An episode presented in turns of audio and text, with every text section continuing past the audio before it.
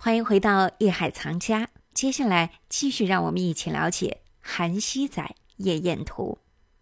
我们从这幅画作当中看到，作者是从一个生活的侧面，生动地反映了当时韩熙载的生活场面。画家用惊人的观察力和对主人公命运与思想的深刻理解，创作出的这幅精彩作品，值得我们久久回味。欢迎走入艺海藏家。用五个阶段来告诉皇帝，你看见没有？韩熙载这个人晚上在干什么？嗯，哎，他就是投身于这种享受声色犬马，声色。嗯哎，这样的话呢，实际上韩熙载也希望这个作品能表达这种意图，也就是说，我对政治是没有奢望，你用我，我会安心工作；不用我，我有我的享乐的地方，不用太紧张。嗯哎，这样我想，顾闳中这样的大师级的人物，才能把这个作品做得如此完美。主持人也说了，因为历史上现在能记载到啊，明确的来讲呢，两幅作品，一幅就是《韩熙载夜宴图》，顾闳中，嗯还有一幅作品呢，也是画的一个宫廷的呃一幅场景画，但是呢，也是由于历史嘛，作品也看不到了，等于是目前来说留下的就这么一幅作品。顾闳中这个人虽然是宫廷画家，我相信呢，实际上他也是一位非常富有政治敏感性的一位人物。如果大家仔细去看画面，我们实际上能看到什么？能看到他对韩熙载的那种在享受中的一种茫然，对生活的一种不投入、无助，甚至一种迷茫的状态。嗯。实际上，他的作品中，你会看到，在很欢乐的场景中，实际是一种游离于外的一种状态。嗯。这个是实际是画家他非常清楚，就当时的政治环境嘛，一些人物不愿意涉足政治，卷入政治的漩涡。因为嗯。南唐的时候，这个君王是比较爱猜疑的，嗯。哎，是对政治人物的一种不信任，呃，他的多疑的这种本性啊，这种政治的这种敏感性，顾鸿忠是非常有的。他读懂了韩熙载，咱们大家刚才呃德亮读的这些东西，嗯给咱们大家描述的场景，我相信给大家带入的什么状态，是一种享受、安逸，嗯对吧？嗯声色犬马，嗯这是没问题的。皇帝也看到了，嗯这就是皇帝所需要得到的信息嗯啊。他是这样的一个人，OK，我可以去呃放心的使用它了。嗯。啊，或者是哎呀，他政治上也看来这个人也是个俗人，但是至少没有危险了。嗯。啊，他不会去惦记我的这个统治了，嗯。他不会去影响我的这个治国了，嗯。他不会干涉我，我想用他就可以用，不想用他也没关系。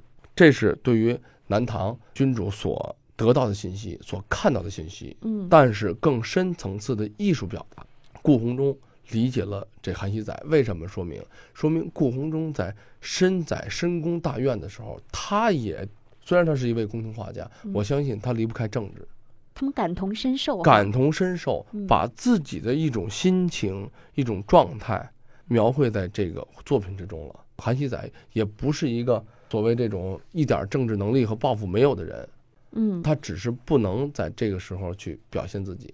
嗯嗯那也就是说，顾闳中说明什么？说明是他很有很强的思想性和敏感性的一位画家，嗯也就有这样一个素质的画家，才能做出如此精妙的一个作品来。嗯我想这是相辅相成的。所以从这儿，虽然历史上对他的记载很少，嗯但从作品中我们读懂了，他也是一位非常有思想、有内涵的一位艺术的大师。听我们说说出花儿来呀，您可能也觉着没什么劲，您还是得去看原作。您一看，哎呀，真是好。我们说到这个《韩熙载夜宴图》，呃，为什么它那么好呢？其实我们现在啊，从这个后世一些人对它的描摹啊，或者是说从他画中汲取的这些营养，也都能够看得到。我们比较熟悉的陈一芬先生的一些作品，也是吸取了它里面的一些养分啊。啊，而且不是一般的养分。嗯那幅作品，我想大家也都可能看过啊。嗯，那个。呃，对对，那以后你去看看吧。那就是对他那个当时穿的是旗袍嘛，嗯，吹笛的少女啊，对，呃，这个人物的动态、神态几乎跟咱们这个第二个场景中是一模一样的。为什么呢？咱们中国传统绘画的构图啊，讲究什么？一点即一景，也就是说面面都是景，点点都是景。也就是说，一个构图，四个演奏者啊，歌伎的这个组合就是非常美的。他的这个衣服纹饰、嗯衣褶、动态、嗯神态、嗯发型全都不一样，各有变化，各有表情，各有千秋。嗯，组合在一起是一种非常唯美的传统的一种含蓄的美感。我相信陈逸飞先生之所以他能从这种东西读到养分，就因为他对中国文化，因为他的文化，他的油画虽然是画的是用西方的这种技法来阐释，来去体现一种东方的内在的那种含蓄之美。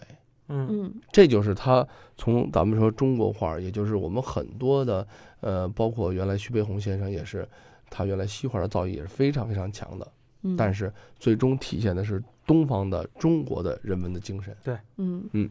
可能大家最熟悉的、影响力最大的吧，至少在很多普通人眼里头，嗯。可能有一点这个美术啊或者艺术常识的人都知道啊。他跟张先生呢，张大千实际有一段非常非常巧妙的缘分。嗯也正因为这段缘分，才有了我们今天能在故宫，能在咱们祖国自己的土地上欣赏到这件属于咱们自己的国宝。张大千呢，张先生呢，他是一位造诣非常非常深厚的这个咱们说绘画大师，而且他也是一位近代中国近代历史上非常有名的收藏大家。就因为他有很高的艺术的造诣，这件《韩熙载夜宴图》呢，看到之后啊，当时人家开价三百两黄金，三百两黄金到现在也是一个天文数字。嗯，反正对于我们这些普通人来讲啊，嗯对嗯，而且那个年代，当时他呢是想在北京呢已经看好了一处亲王的宅子，也是三百两黄金，但是那是大院落呀，嗯他准备买下。可是看到这幅作品之后，无意中嘛，在琉璃厂，结果毅然决然的嗯房子不要了，换成这幅作品，精心收藏。这个建国以后嘛，由于历史的原因啊，嗯他在香港出国，去美国，去巴西，继续他的这些所谓的艺术的生涯吧。怎么办呢？需要变现。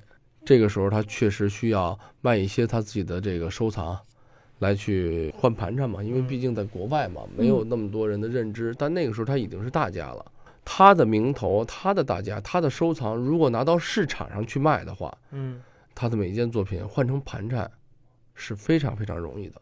嗯但是呢，咱们正好这是新中国刚成立嘛，了解到了张先生有这样的作品，也有人去跟他沟通，看能不能出手。好，他听到咱们新中国需要啊，想要这件作品的时候，嗯他的这幅作品，还有韩干的《五牛图》，嗯，还有一幅就是宋元的古画啊，嗯嗯三张作品，他一共才要了多少钱？要了二十万，二十万什么呀？嗯就是说二十万港币，应该是这个道理。嗯可是二十万港币跟三百两黄金，我想就是大家不用我说了，嗯为什么要二十万？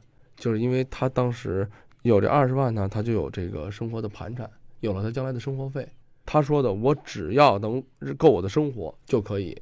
因为以当时他的这个声望，还有他的这个名头，如果去给到国外的呃拍卖行啊，嗯国外的藏家呀，我估计呃少说吧，二百万是一点问题没有，而且是一幅作品，这是他这样的讲过捐献了三幅，等于相对来讲他捐献了这三幅作品，嗯。只是就是最后象政府征性的象征性的他需要了一些生活费而已。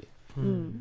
一件作品它里面包含了太多历史的对我们的馈赠，实际也是包含了很多艺术家、呃很多这个藏家对我们现在文化的这种尊重。嗯。有了这些东西，我们才能享受到，才能站到巨人的肩膀上，对。一下能看到这么好的作品，就没有他们啊，我们的文化是不完整的。对。嗯是缺失的。其实我们在这儿呢，也是非常感谢每一位听众，因为我们在这儿做这个节目呢，也是希望朋友们啊，能够和我们一样，真正的感受到文化带给我们的这种影响。也希望呢，每位朋友在我们的描述过程当中呢，你们也能够拥有自己的一些想象，或者其实最终我们是希望朋友们能够亲眼去看一看我们所说的这样的一些书法作品啊、绘画作品。呃，咱们大家要知道，这些国宝现在就在我们自己国家里头，就在嗯我们北京，就在我们的自己的首都里头，嗯能让我们所有人都有机会去看到的东西。嗯我想这个是最重要的，嗯也是这么多先辈们、嗯这么多先贤们给我们留下的这么宝贵的财富。艺海藏家正在播出。欢迎关注我们的“艺海藏家”节目同名公众号，这里会有节目同期录音以及文字、图片内容，可供您随时欣赏了解。我是永峰，代表制作人王鑫，感谢您的收听和关注，让我们下期“艺海藏家”不见不散。本节目由喜马拉雅独家播出。